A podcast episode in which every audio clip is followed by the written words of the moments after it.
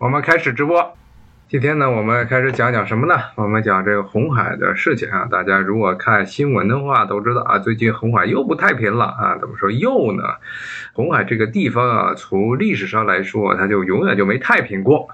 这个地方啊，你别看红海，如果大家对这些地理有所了解的话，比较感兴趣的话啊，对世界地理，可能都知道红海呢是一个正在不断茁壮发展、茁壮生长的一个海。那么，由于地壳板块运动的关系啊，现在呢，比红海大得多的地中海啊，大概在几千万年之后，估计就剩一个湖了啊，就跟现在的里海啊或者黑海那样。红海呢，别看现在非常小，非常小的一个海，但是在未来会变成一片大海。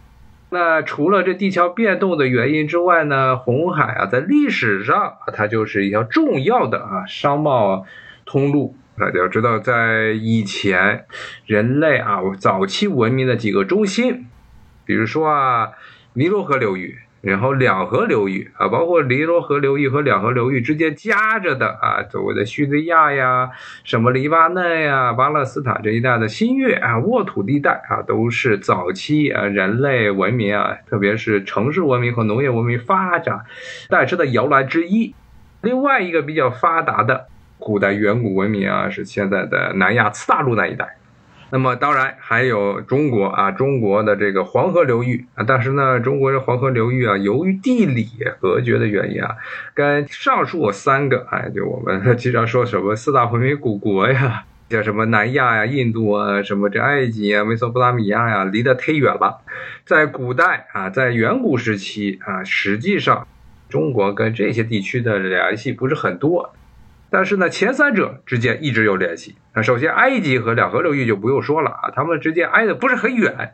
也因此啊，导致了啊，夹在这两片文明区之间的很多地方，比如现在的叙利亚呀、约旦呀、巴勒斯坦呀、伊拉克这不算伊拉克，伊拉克属于两河流域，经常是沦为啊这些各方争霸啊、抢夺商路、抢夺土地、抢夺人口的啊战场。小埃及，它强大的时候就要往这巴勒斯坦呀、往叙利亚这边扩张。同样的道理啊，两河流域强大了啊，比如说也著名的亚述帝国，它也是往这个地方扩张，也是往叙利亚啊、往这个黎巴嫩、巴勒斯坦这边扩张。甚至亚述曾经一度曾经把整个埃及都给占了，包括后来的波斯帝国也是。波斯帝国啊，你别看现在。波斯帝国的正统的啊继承人，这伊朗是位于伊朗高原上，但是在历史上啊，这个伊朗这一块地区，它如果没有抢到两河流域，它就不是一个完整的伊朗文明啊。那无论是这个伊朗第一个波斯帝国啊，居鲁士建立第一帝国，还有包括后来的萨珊帝国这两个有代表性的波斯文明史上著名的帝国，他们所要成为帝国的一个先决条件啊，就必须要有两河流域。只是他们的首都都是在两河流域啊建都的啊，所以现在的伊朗其实他把他自己文明中最精华的一块两河流域给丢了，所以是一直是处于一个半死不活的状态。再回到啊，刚才这个话题又说歪了啊，咱们再说到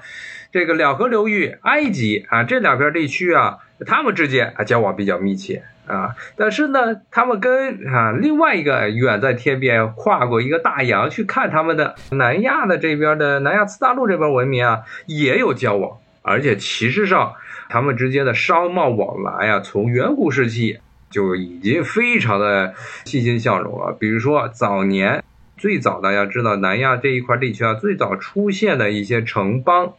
出现的有所谓的文明意义上的城邦是来自于印度河流域，也就现在巴基斯坦境内，什么摩摩亨达佐呀，这个遗迹，这些遗迹啊，这些地方早在啊四千年前到五千年前就已经和两河流域有了贸易往来。为什么这么说呢？啊，在这两河流域啊这一带，很多两河流域下游的遗址之中啊，找到了只有南亚地区出口的啊工艺品。包括一些动物制品，证明了两者之间啊，在古代的远古时期，四五千年前，也就相当于中国的三皇五帝，一直到夏商这段时间，那么南亚次大陆这边就和两河流域有了来往。那么南亚这边啊，最重要的啊，最重要最重要的一些商品，除了珠宝啊，那就是各种各样的香料啊，这都是整个中东地区，无论是尼罗河流域还是两河流域都必须的。包括之后到了古典时期，就是所谓希腊，包括后来的罗马帝国时期啊，这些整个地中海地区的这些城邦啊，都非常需要来自于东方的香料。那这些东方香料怎么走，就是一个很重要的话题啊，走陆路。其实从于自古以来啊，走陆路都是它的这个，无论是货物的承载量啊，还有安全程度啊，都没有走海路好。路上啊，首先是这个不安全，且不说啊，从这个印度这边啊到这个中东地区有很多的荒漠，还有很多的劫匪，再加上啊路上有很多的地方啊是不太适宜于搭载大量的这些货物通行的。那么海路。其实早在很早之前，早在这个差不多三千年前到四千年前的时候，无论是地中海沿岸地区，就有了很多的这所谓的航海文明。那么，同样的，在印度洋这一带，很多的这些来自地中海地区的这些商人，也在积极寻找一条从这个海路通往印度的道路。那么，这条道路啊，其实到了罗马帝国时期就已经非常的繁荣了。前面刚才说啊，早在四千年前，摩亨达佐印度河流域的文明就已经和这个两河流域达成了贸易往来。那么很有可能是通过海路，因为这两边，因为它这个主要发现这些南亚生产的产品的地方都是在两河流域的下游，基本上是靠海的地方。那么到了罗马帝国时代。这个时候呢，为了规避掉陆地上啊陆地贸易带来的不便，特别是罗马帝国当时在和啊盘踞在伊朗高原的，首先是帕提亚，包括后来的啊所谓的萨珊帝国打仗，有的时候打仗，有的时候和平，但更多的时候呢是这个波斯啊，它占领了这个贸易陆上贸易。的这么一个枢纽位置，经常要征很多的税，所以罗马的商人特别不希望给向自己的敌人去纳税，所以他们积极要按照现在西方某些国家喜欢说的说法，要 de-risking、decoupling，啊，叫这么一个啊脱钩。那么怎么办呢？咱们再找一条新的道路，那就是红海贸易之路。那么红海为什么要走红海？首先。到罗马帝国时代，也就是差不多相当于中国的西汉、东汉年间的时候，罗马已经控制了，特别是到了东汉年间啊，罗马已经是牢牢的控制住了埃及。埃及它一边是地中海，一边是红海，它的这个海港啊，从这个地中海到红海都有。然后呢，啊，罗马帝国的在埃及这边啊，建立了很多的港口。通过红海，通过呢这个罗马控制之下的红海呢，埃及行省的这红海海岸，他们要派出大量的商船，沿着红海，沿着红海，然后沿着阿拉伯半岛，一路向东方航行，一直到了现在的印度这一带。不仅如此，在这条贸易通路的之间呢，还有很多的经过的一些地方啊，不光是这个起点和终点，埃及和。南亚这边中间也很多地方，中间也有很多途经的一些国家，他们的一些产品也是啊，罗马人非常需要的。比如说，就像今天我们要讲的也门这个地方，自古以来都是地中海地区啊各个国家非常重要的一种香料的来源。刚才说你不是香料都是南亚地区吗？啊，或者更远的，印度尼西亚呀，东南亚地区啊。啊，那么其实也门也有两种很重要的香料，一个是乳香，一个是没药。这两个东西，中国这边可能用的不是很多，但是在西方，特别在地中海地区，特别是他们的宗教场合，很多的仪式啊，早期的一些贵族啊、富人们家里烧的一些香，都是以没药或者乳香这两种香来烧的。还有罗马，比如说罗马这个。祭奠他们的这些大神，比如说朱庇特，就是希腊神话中的宙斯啊；比如说祭奠这个朱诺啊；比如说纪念这个马尔斯战神啊。这些神殿中啊，都是要烧香的。这这香是从哪来的？这些香都是什么香啊？都是没药和乳香啊。这些没药和乳香都是来自于也门。觉得这个也门这个地方，如果大家看地理的话，都知道啊，它是处于阿拉伯半岛的最南端啊，可以说是最西南端的一个地方啊，到处都是除了山地，就是沙漠。说这地方还能长东西啊？哎，别说，它真的长，就是因为它这个地方特殊的啊气候，培养出了很多耐旱的植物，很多的沙漠植物。而这些沙漠植物，其中有两类的沙漠植物，他们的这个植物中的很多的枝叶啊、树脂，就是抹药和乳香的来源。那么这些当地的也门的人，可能是从三千到四千年前开始啊，就已经发现了啊，他们这边沙漠中长的那些奇形怪状的，都不长什么叶子，基本上就跟枯木枝一样的一些植物。从他们的植物啊，你割一个小口，从那小口中就啪啪啪冒出一堆的这个或者黄色或者白色的一些枝叶。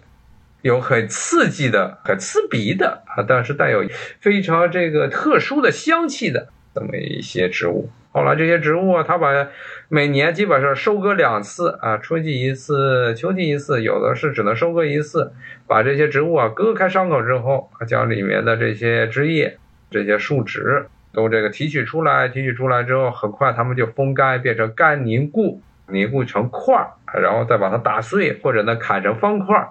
把它储存起来，过一段时间，经过一段时间的这个处理之后，它们就会变成罗马人、希腊人，甚至整个地中海地区所有的这些僧侣教士们趋之若鹜的东西，那就是香料、熏香，准确来说是熏香。那也门也因为这个原因，使得呢，它不仅是作为从罗马帝国开辟的这条红海通路、红海航线。从埃及到南亚这条航线上的一个重要的中转站，因为这条航线必然要经过也门，同时呢，也因为也门当地的这些特产，导致有大批的罗马商人也要去也门采购，这使得也门啊，在历史上是成为了一个非常非常非常繁荣的地区。现在大家看也门，一想到也门是什么，对也门的想法可能就这么几个：首先是胡塞，胡塞武装。所谓的拖鞋兵扛着 RPG，首先是把这个沙特联军、沙特救济来的所谓多少国的联军打的这个没有任何脾气啊。现在呢啊又是去专门打击以色列的这些船只，以至于逼得美国不得不说号称要派军舰去红海巡逻，要防止胡塞武装攻击以色列的船只。那这个是胡塞，然后呢，可能大家想到也门啊，可能还有一个，如果大家上网上的比较多的话，有一个印象，也门这现在是一个很重要的一个毒品的生产地。这里说的毒品啊，并不是啊，比如说什么金三角啊、阿富汗呀，或者或者呢，这个南美地区的那些鸦片类、阿片类制品，也不是啊，美国现在的所谓的化学毒品、化学合成毒品。而是呢一种，也是一种非常古老的啊，叫什么嘎叶、茄叶，这种也实际上是一种药草，这种草，这种草也是人嚼起来就有成瘾性，而且嚼多了之后，就跟嚼槟榔一样，会对你的口腔有严重的伤害，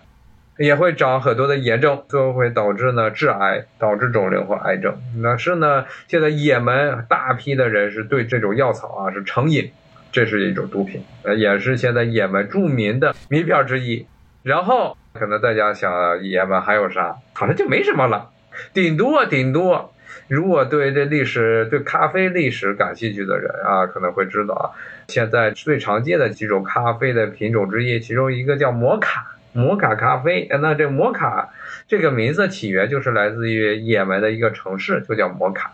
因为也门曾经一度是咖啡的一个。特别十七世纪、十八世纪的是咖啡的一个重要的集散地，这在之前我的直播中曾经讲过。那么我们现在的也门啊，除了这几个看起来都不是特别积极的东西之外，好像就没什么了。它的历史上，它是一个很重要的啊商业枢纽啊，以至于啊，考古学家对于也门、也门沿海的很多的这些古城的挖掘啊，挖掘出来可以说是各个地方、各个来自于五湖四海的文物。既有来自于，比如说啊，他们的这些考古学家曾经在也门的南部地区啊挖掘出来了，甚至挖掘出来来自于这个南亚的湿婆像。